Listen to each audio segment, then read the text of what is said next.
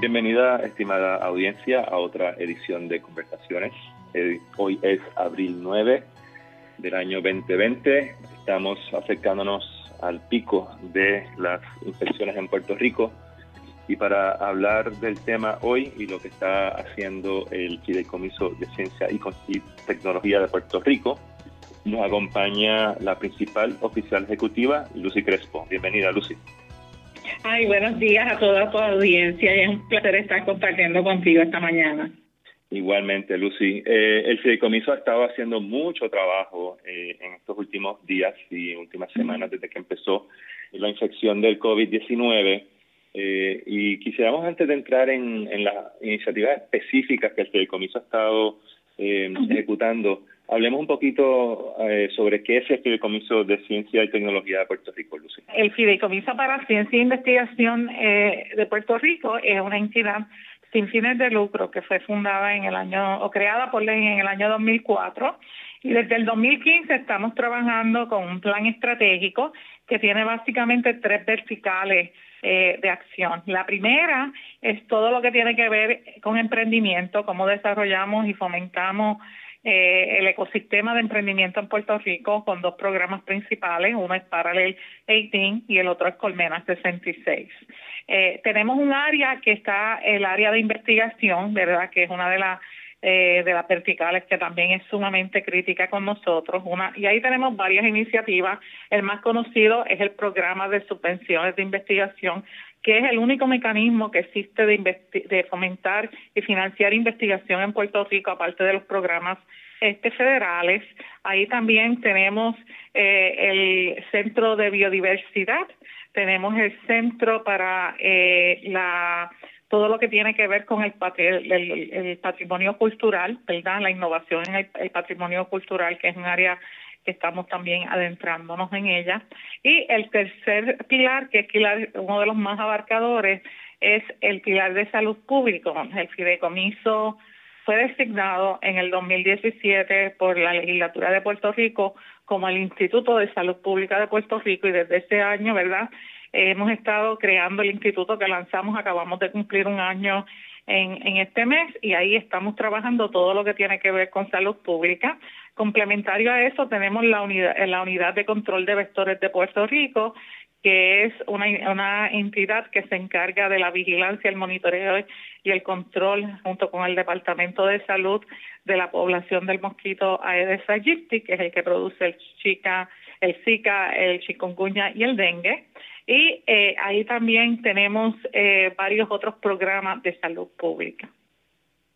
Muy bien, Lucy. Obviamente estamos ya en la temporada alta también del dengue y vamos a estar hablando de cómo estas dos condiciones, ¿no? Eh, del COVID-19 y el dengue pueden pueden eh, encontrarse y cómo evitar que eso suceda. Pero hablemos de una iniciativa que ustedes recientemente han empezado con la Escuela de Medicina de Ponce, que es un sistema de rastreo o monitoreo epidemiológico de para el COVID. Eh, porque sabemos que eh, ha sido una eh, una dificultad enorme en averiguar eh, no solamente dónde están apareciendo las personas infectadas y sino también cuál es su círculo no de de, influencia donde han donde han tenido interacción. Y eso hace muy difícil que el gobierno pueda proyectar y poder enlazar con estrategias de prevención no eh, cuéntenos eh, eh, de qué es este sistema eh, y cómo va a ayudar a puede ayudar a, rastrear los, casos de, de COVID-19 o coronavirus. Pues, pues, mira, encantada de hablarte del sistema. Este es un proyecto que tenemos junto, como mencionaste, con la Universidad de Medicina de Ponce, con la doctora Melissa Marzán. Del lado de nosotros está el director del Fideicomiso de Salud Pública, el Public Health Trust, el doctor eh, José Rodríguez Orengo. Y lo que este sistema hace es un sistema sindrómico que lo que hace es que monitorea cuáles son los síntomas. Eh, by the way, me gustaría que todo tu público sepa que toda esta información está pública, nosotros todo lo publicamos. Eh, toda la información de salud pública se puede conseguir en una página que se llama para la salud Y si tú vas ahí, vas a ver en el mapa eh, lo que tratamos de hacer aquí es, en un sistema de vigilancia, ¿verdad? Bien establecido, lo primero que tú haces es que tú monitoreas los síntomas. Y luego, cuando surgen los casos, ¿verdad? El proceso que se supone que le siga es que se esté monitoreando todos los pacientes y los contactos con que ese paciente estuvo para poder entonces identificar cuáles son los focos de infección y poder atacarlo, ¿verdad? Esa es la secuencia lógica. Así que nosotros, junto con Ponce, lo primero que hicimos fue que creamos a través de nuestra plataforma, que es una plataforma que mucha gente la ha visto porque es la misma que hemos usado. Primero la usamos para eh, las trampas de los mosquitos y dónde están todos los mosquitos en Puerto Rico. La estamos usando para Levanta tu negocio, que es una plataforma donde la gente que tiene negocios reporta su data. Y en este caso, tenemos que las personas bajan su aplicación o lo entran a través del sistema. De hecho, la semana que viene vamos a comenzarlo a tener también ah, por medio telefónico para que aquellas personas que no pueden tener medios electrónicos, pues lo puedan hacer por teléfono. Y lo que tú haces es que tú entras en una base diaria y reportas toda tu información por Cisco y reportas si tú estás experimentando fiebre, si tú estás experimentando alguna secreción eh, nasal, alguna congestión nasal, algún dolor de cabeza, algún dolor de garganta, tos seca, cansancio o múltiples síntomas si estás experimentando dificultad a respirar. Y de esa manera nosotros vamos viendo cuál es el comportamiento. Esto lo tenemos por Cisco, así que podemos tener, si vas ahora mismo a la página, vas a ver lo que se llaman unos heatmaps, que es que vas a ver que por diferentes colores hay unas áreas donde la gente está experimentando más síntomas. Eh, hasta este momento tenemos han llegado a la cuenta 42.022 personas, así que tú vas viendo en real time cómo va cambiando esa información. Y de hecho mi invitación es que mientras más gente, por favor, comience a llenar estas encuestas, pues eso ayuda porque se puede ir viendo cómo están cambiando, ¿verdad? Las síntomas, los síntomas y qué acciones se deben de tomar. Repitamos de nuevo dónde se puede encontrar este mapa. La página es para la salud pública.org. Muy bien. Lucy, y, dijiste que 42 mil personas ya han llenado eh, la, base de datos. Esto, esto asumo que, que es este voluntario, ¿no? Es una cuestión. Es voluntario, es, completamente voluntario y no es, no se eh, eh, o sea, no es por, por, nombre. Tú cuando tú lo entras, pues obviamente va eh, dando tu datos y se y se va acumulando este pero si no está identificado. La intención es que podamos identificar las áreas donde se están concentrando los síntomas. Eh, yo estoy seguro, ¿verdad? Y sé que el Departamento de Salud, especialmente el, epidemiólogo este Capó, que está recientemente integrado a su función, ha estado hablando de que ellos están en el proceso de también desarrollar este tipo de mapa. Nosotros, este, ¿verdad? Nos hemos puesto también a su disposición para desarrollar este tipo de mapa con los casos específicos de dónde están localizados las áreas. Eh, eh, mucha gente no entiende, pero esto de los mapas es un elemento bien, bien importante. Eh, de hecho, ayer nosotros tuvimos la, una conferencia que se dio eh, por el doctor eh, Juan Carlos Orengo, no, el director nuestro, pero el doctor Juan Carlos, que es epidemiólogo, y él presentó una tabla donde señala, y muy bien tú puedes ver, que los países que han sido muy exitosos en controlar la propagación del virus es precisamente aquellos que tienen la capacidad de tener esta información y tú poder identificar esta persona con qué contactos o qué quienes estuvieron alrededor y eso ha sido bien exitoso y afortunadamente hoy en día nosotros tenemos la tecnología, ¿verdad?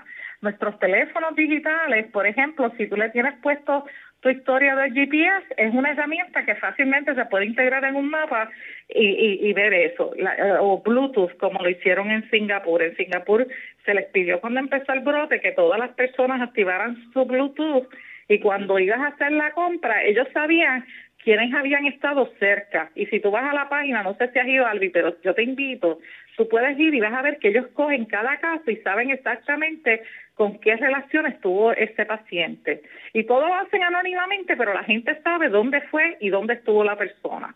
Y yo creo que, ¿Qué nos está diciendo hasta ahora el, el mapa?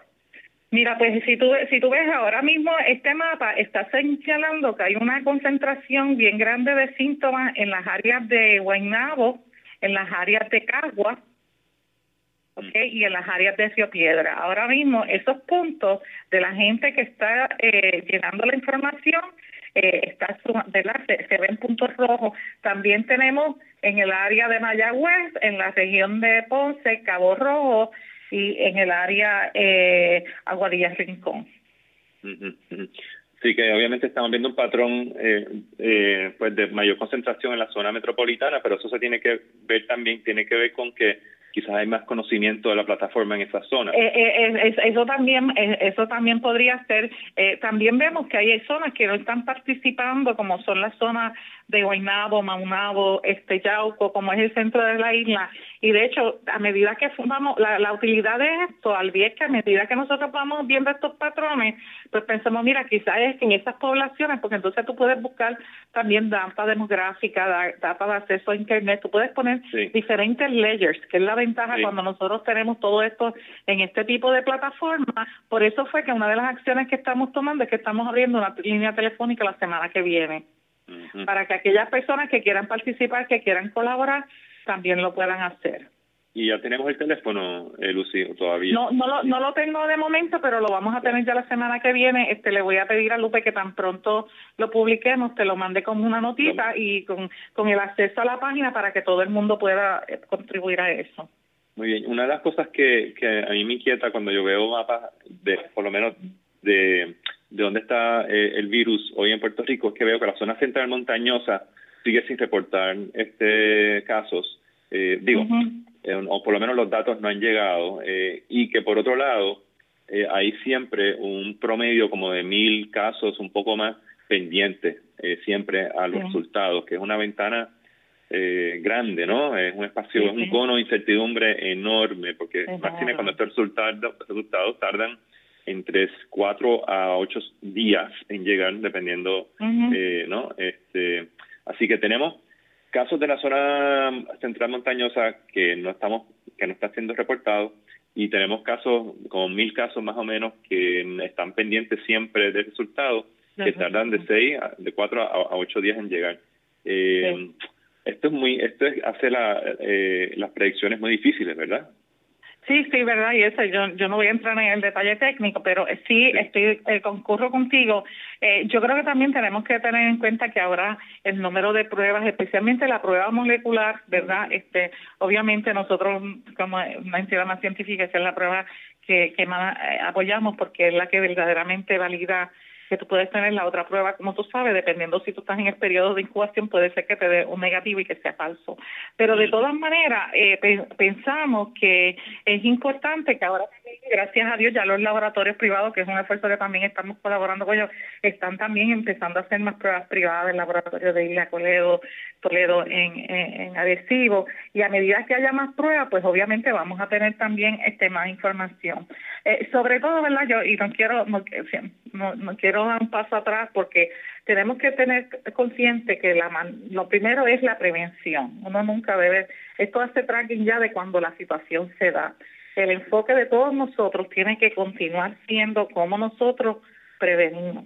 Y para la prevención, ¿verdad? El aislamiento social, al igual que las prácticas de higiene, es cosa tan sencilla como tú lavarte las manos, lavarte las manos bien con frecuencia, pues tú sabes, una medida eh, importante de precaución Ahora, como hemos visto, toda esta, cuando salgamos afuera, vamos a salir bien protegidos. No salgas a la calle sin tu mascarilla, sin tus guantes, para que puedan crear barreras que, que eviten el, contacto. Ciertamente, el, eh, se está viendo en el estado de Nueva York eh, que las medidas, aunque Nueva York tuvo que luchar, no, una, una cuesta muy empinada para ponerse al día y controlar la población, que, que las medidas drásticas de distanciamiento físico eh, y aislamiento físico, pues ha ayudado. Hasta parece que está, está dando resultados y es importantísimo seguir reforzando el mensaje de que quedan todavía posiblemente de dos a cuatro semanas más de acuartelamiento ¿no? Eh, en, nuestros hogares y que eh, la, la resistencia y la resiliencia nuestra como ciudadanos eh, es clave, es clave eh, la consistencia para que, que, la curva en Puerto Rico eh, quede aplanada, ¿no? Y que los, los picos sean no lo menos los menos empinados posibles para que el sistema de salud nuestro pueda pueda este sobrellevar la carga que ya está empezando a recibir. Exacto, y eso tú lo has explicado súper bien, mucha gente.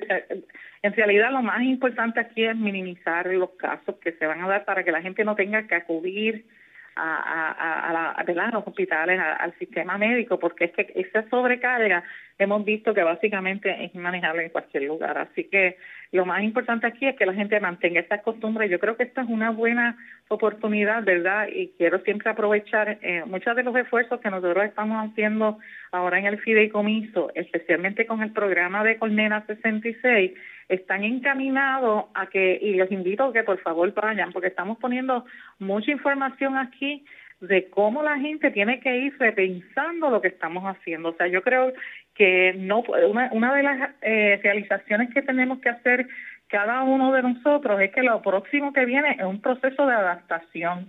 ¿ok? Y adaptación es cuando empezamos a hacer las cosas distintas, no es hacer lo mismo de la misma manera. ¿Por qué? Porque con esta pandemia hemos aprendido que y, y, cómo se va a recobrar la economía va a ser un paso que va a ser diferente y va a cambiar ¿verdad? nuestros hábitos de trabajo, nuestros hábitos sociales y nuestra vida. Así que eh, esta es una oportunidad eh, de que muchas personas empiecen a repensar, ¿verdad? Y nosotros ahí, por ejemplo, en, en, en, en Colmena estamos hablando mucho de que es importante de que tú eh, fine tu destreza, de la cuestión de autoempleo, de que tú te conviertas en freelancer, porque tenemos que ver la realidad. Este, como tú dices, tenemos primero varias semanas todavía de aislamiento.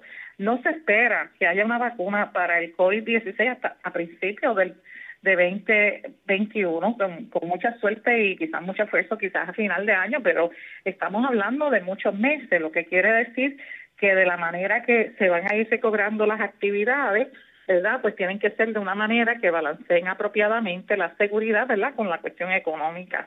Eh, pero sobre todo, eh, yo creo que estos, eh, la gente tiene que ser muy resiliente, muy paciente y ponerse muy creativo. Y en ese sentido, yo te digo, yo me siento tan orgullosa. Nosotros, como sabes, uno de los programas que tenemos es el programa de financiamiento de investigaciones. E hicimos un, una llamada especial ¿ok? Eh, a, a todos nuestros investigadores y nuestras pequeñas empresas para que sometieran eh, proyectos, ¿verdad?, para ayudarlos financieramente a, completarlo. E interesantemente, nosotros en una semana recibimos 80 propuestas, ¿ok?, que van desde investigación clínica, estudios epidemiológicos, cómo trabajar los asuntos de mentales y los cambios sociales, de investigación y desarrollo, desarrollo de productos este como como ventiladores, desarrollo de equipos de protección personal, o sea, fue una gama extraordinaria de proyectos y eso pues indica que a pesar de la situación difícil y única verdad que estamos viviendo porque eh, como tú sabes, ha habido algunas epidemias o pandemias que se habían declarado, pero la última fue la de SARS, de la de, la de uno, H1N1 en el 2009. Este, así que estamos hablando de, de, de que verdaderamente esto eh, hasta cierto punto ha creado y ha estado estimulando la creatividad, al igual que ha estado estimulando la colaboración científica. Okay, yo te digo yo. Y, y, el programa de ustedes de, de, de, subvención de investigación es un programa que tiene un presupuesto como de 500 mil dólares. Para este, este llamado. Para este eh, llamado. Ajá, más 100 mil dólares que hemos puesto, que estamos por lo que vamos a poner en la página de salud pública, para la salud pública, que está encaminado específicamente a estudios de salud pública. Muy bien. Eh, ¿Y, y qué hace, ese, ese pipeline de, de, de, solicitudes que entró ahora mismo, qué está, que esa mirada, esa primera mirada, qué está enseñando, Lucy? que, que, uno, que uno está empezando a ver el tipo de interés o, de áreas de investigación que se están proponiendo temprano ahora en la, en la epidemia Pues mira, como te digo, fue fue bien interesante. La parte de investigación y desarrollo fue donde recibimos 21 de las 81 propuestas, ok, y estuvieron dominadas por, por desarrollo de productos en dos áreas en las áreas de ventiladores y en las áreas de protección de equipo personal. Y eso me alegra mucho porque esas son dos áreas que tenemos que fortalecer. Así que hay, este, muchos de ellos son en colaboración, ¿verdad?, con otras eh, instituciones entre Puerto Rico y fuera de Puerto Rico. Eh, como te digo, la área de desarrollo clínico también tuvo, este, tuvo 10 propuestas eh, básicamente, y la área de salud mental y ciencias sociales, al igual que la área de infraestructura cibernética que tuvo 21 solicitud. Así que, como te digo, fue una oportunidad donde yo creo que estamos viendo eh, muchísima creatividad. Este, yo me siento contenta porque tú sabes que en el fideicomiso, aparte del programa de subvenciones, nosotros tenemos otros mecanismos como pre-18, tenemos colaboradores con otras organizaciones que también nos dan funding, que pensamos que muchos de estos proyectos que aunque no salgan en el en el en el COVID, ¿verdad? En, en los cinco grants grandes que vamos a dar, podemos acomodarlos en otros programas, muchos de ellos. Y lo otro es que entre lo que estoy pensando hacer es hacer muchos de estos programas, ¿verdad? Con el permiso de las personas públicas para que aquellas entidades que quieran quizás tengan un interés, puedan marchar y hacer algún funding, porque muchos de ellos son proyectos que son una, una inversión mínima. Y tú sabes que nosotros también, eh, una de las cosas que hacemos es que distribuimos, nosotros tenemos otros mecanismos de funding ya en Puerto Rico, tenemos Kiva, que para personas que tengan proyectos de menos de 10 mil dólares, ellos se lo dan eh, libre de interés. Así que yo creo que hay muchas oportunidades que se pueden estar creando con él. Definitivamente, y el fideicomiso sigue siendo un acelerador, ¿no? Una aceleradora de de propuestas, eh, aún en la emergencia, ¿no? capitalizando en esa experiencia de los últimos años de, investigación y desarrollo. Eh, Lucy, hablemos del dengue, un viejo amigo de Puerto Rico. Este, antes del chikungunya y antes del Zika, pues sabíamos que eh, teníamos el dengue, pero el dengue, el mosquito comenzó a ser transmisor y vector de ya de otras enfermedades este, tropicales, ¿no? Eh, esto es un fenómeno eh, curioso porque el coronavirus no es la última vez, no va a ser la primera ni la última vez que lo vamos a ver. Eh, y el coronavirus va a regresar eh, de otra manera. Es un virus que muta y es un virus que pertenece a una familia muy común, Caracas familia del catarro común. pero a todo la pregunta va específicamente al dengue, ¿no? y, y al Zika y al chikungunya estamos ya en la época alta eh, del dengue, ya empezaron a verse casos eh, de, dengue. Eh, ¿Qué está haciendo Fideicomiso en esta línea y cómo se puede la audiencia eh, protegerse ante esta situación? Sí, mira, yo, yo quiero que tú sepas que nosotros estamos monitoreando esta situación del dengue desde el año pasado, porque eh, mucha gente no sabe, pero desde la temporada de lluvia del año pasado, eh, durante el verano, básicamente todo el Caribe y Centroamérica sufrió una epidemia de dengue, ha estado sufriendo una epidemia de dengue sin precedente. Okay, nosotros en Puerto Rico, gracias a Dios, fue básicamente hasta este año, okay, empezando básicamente los primeros casos se confirmaron en noviembre, que empezamos a ver casos confirmados de dengue. Eh, como tuviste, hoy el mismo epidemiólogo confirmó que ya tenemos más de mil casos eh, de, contagio.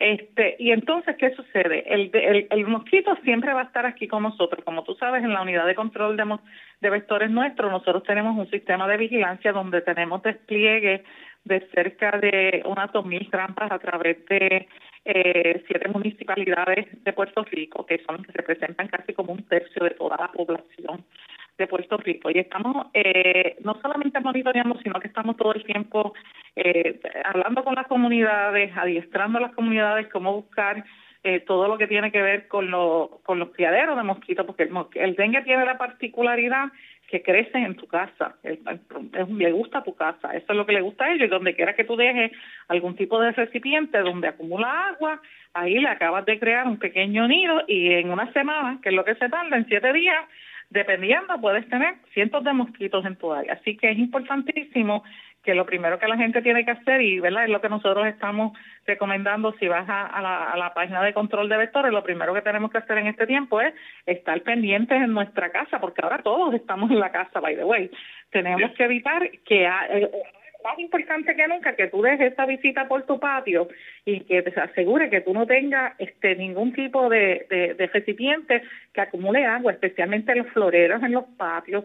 En muchos casos este hay unas flores como la bromelia que tienes que lavarla con la, la manguera para que no acumule agua. Y entonces lo otro es cuando salgas al patio de tu casa, mira, usa tu protector, o sea, el dengue todavía son cosas básicas. Nosotros en, en el año pasado tuvimos la, la oportunidad de desarrollar un método nuevo, implementarlo en Puerto Rico, ya se había implementado en algunos lugares en Estados Unidos, que es donde estamos haciendo eh, básicamente asperjación del herbicida. Y déjame explicarte esto, cuando tú ves en Puerto Rico a veces vemos los troces que hacen asperjaciones y esa asperjación de pesticidas lo hacemos con pesticidas que son resistentes al mosquito. Nosotros tenemos un laboratorio como parte de la unidad donde hemos evidenciado que básicamente los mosquitos Aedes aegypti han reflejado una resistencia de casi del 100% y los pesticidas en realidad el mosquito que matan es por el volumen de, pesticidas que le caen en el agua y lo tumban, pero no trabajan. Así que nosotros nos hemos movido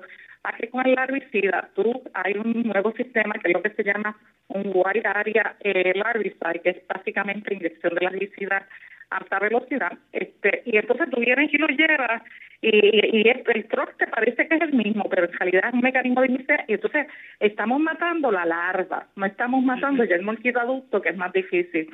Y eso hemos tenido muchísimo éxito en los municipios que lo hemos implementado, en Dorado, en, en, en, en que fue donde hicimos nuestro pilot con la asistencia del doctor Santiago, que es el director médico, un profesional maravilloso en Puerto Rico, y hemos visto que podemos hacer una reducción como hasta del 70%. Así que eso es lo primero que estamos trabajando. Y, verdad y queremos eh, eh, estamos hablando con todos los municipios hemos organizado este una asociación para que todos puedan aprender que cómo se usa esto. Y hemos estado alertando al departamento de salud al departamento de agricultura todo eh, Puerto Rico que es importante que se le provean los fondos apropiados a las municipalidades para que ellos puedan ese equipo y el producto porque eso funciona. ¿Cómo, cómo los eventos de los terremotos, el, huracán y ahora el coronavirus ha ido preparando al ciudadano y a la ciudadanía, al, individuo, a la persona, a, tomar conciencia y prepararse de que estamos entrando ya en una era donde eh, cambio climático eh, y otras condiciones también sociales están agudizando, eh, agudizando virus, agudizando situaciones económicas esto ha sido como todo un, ensayo para, para los puertorriqueños a, prepararse para un, mundo un mundo distinto eh, y el fideicomiso ha jugado ha estado ha sido central eh, en, en, en, primero en subvencionar investigaciones segundo en seguir estudiando eh, los vectores no de, del dengue y ahora con el, el, el COVID-19 eh, eh, pero ¿cómo, ¿cómo el fideicomiso se ha podido insertar en estos últimos años y cuál es el rol que tú ves que el fideicomiso tiene ahora en este mundo eh, post-COVID-19? Sí, pues mira, yo creo que tú lo has descrito muy bien, ¿verdad? El rol de nosotros ha sido, primero que hemos estado muy envueltos con todas estas actividades. Eh, yo creo que, por ejemplo, María y y Irma se definieron mucho de nuestro enfoque. Como sabes, entramos en área como agricultura, que es tan importante en todo lo que es food security. Entramos en programas como programa de agua limpia para trabajar con los sistemas comunitarios de agua para repartir filtros, asegurándonos primero que nada que toda la gente tenía la, la verdad tenía un mecanismo de recibir agua. Eh, yo creo que esto lo que nos ha ayudado es a entender que la resiliencia tiene que ser parte de nuestra vida diaria. Nuestra última iniciativa es que estamos acabamos de recibir un grande USDA eh, y uno de Direct Release, donde vamos a poder hacerle deployment a equipos, procesos y actividades de telemedicina en, en 11 municipios, en 11 municipios de Puerto Rico, especialmente los municipios más remotos, incluyendo Culebra, uno de ellos incluyendo Culebra. Y es porque tenemos que estar enfocados en la creación de resiliencia utilizando la tecnología. El trabajo remoto se va a convertir en una cosa de casi todos los días, o sea, ¿Cómo nos vamos a recobrar? Esto no es que todo el mundo va a volver a lo mismo de antes. Tenemos que irse pensando cómo nosotros vamos a hacer esas actividades. En nuestro caso, ¿verdad? Como te dije, estamos trabajando a través de Colmena 66 para crear esa nueva visión de trabajo. Y, verdaderamente hacia ahí el, autoempleo, como nosotros, nosotros por ejemplo, tú sabes que tenemos el programa de Parallel acabamos de seleccionar las 20 compañías que van a ser parte de nuestra generación 8, que va a ser una generación básicamente virtual, todas obviamente localizadas en Puerto Rico. ¿Por qué? Porque tú tienes una cosa que es importante y siempre yo menciono yo soy una fiel believer de la teoría de la adaptación, que es que se sobrevive, en más, no es más fuerte de la especie, sino el que se adapta más rápidamente a los cambios. Y yo creo que eso es lo que está pasando aquí. Nosotros como individuos tenemos que estar constantemente pensando cómo hacemos las cosas de una manera diferente, en este caso, cómo lo hacemos para nuestra propia seguridad y la seguridad de los demás. Cómo lo hacemos más productivo, más eficiente. Y yo creo que eso eh, lo que está creando, como te digo, es este espíritu de innovación que la gente, y yo creo que el puertorriqueño tiene la capacidad, como tú dices, hemos pasado, este es nuestro tercer fenómeno en tres años, en menos de tres años, dos años y medio. El hecho de que nosotros estemos aquí, estemos todos cumpliendo con las cosas, estemos trabajando, tengamos estos profesionales de la salud que son los héroes nuestros que están dando el frente por todos nosotros, atendiendo a nuestros pacientes, ayudándonos a trabajar esta situación. Mira, esa gente ha estado ahí en cada uno de estos eventos y todavía lo siguen estando. Así que yo creo que yo eh, los puertorriqueños somos resilientes y yo sé que si nos mantenemos unidos vamos a poder eh, sobrellevar esta esta situación y la vamos, si el Señor no nos permite, ¿verdad? Con la ayuda de Dios siempre, yo soy una persona de mucha fe, yo estoy seguro que vamos a poder sobreponer esto y seguir adelante. Muchísimas gracias, Lucy Crespo, eh, principal oficial ejecutiva del Fideicomiso de Ciencia, Investigación y Tecnología de Puerto Rico, eh, una de las personas más visionarias eh, de, de la entidad privada y pública, del sector público, y una persona que ha trabajado mucho, mucho por Puerto Rico, así que creo que nos ha dado una visión eh, esperanzadora eh, y estaremos eh, todos muy atentos ¿no? a continuar protegiéndonos, a continuar protegiendo a todos nuestros seres queridos. Esta, este virus lo vencemos todos unidos con cada una y uno de nuestras, este, nuestros comportamientos. Así que Muchísimas gracias, Lucy, por estar acá con nosotros. gracias a que pase buen día. Igualmente, y a toda nuestra audiencia, quédese atenta, hacia, atentas y atentos a, a nuestra próxima edición de conversaciones. Muchísimas gracias y cuídense.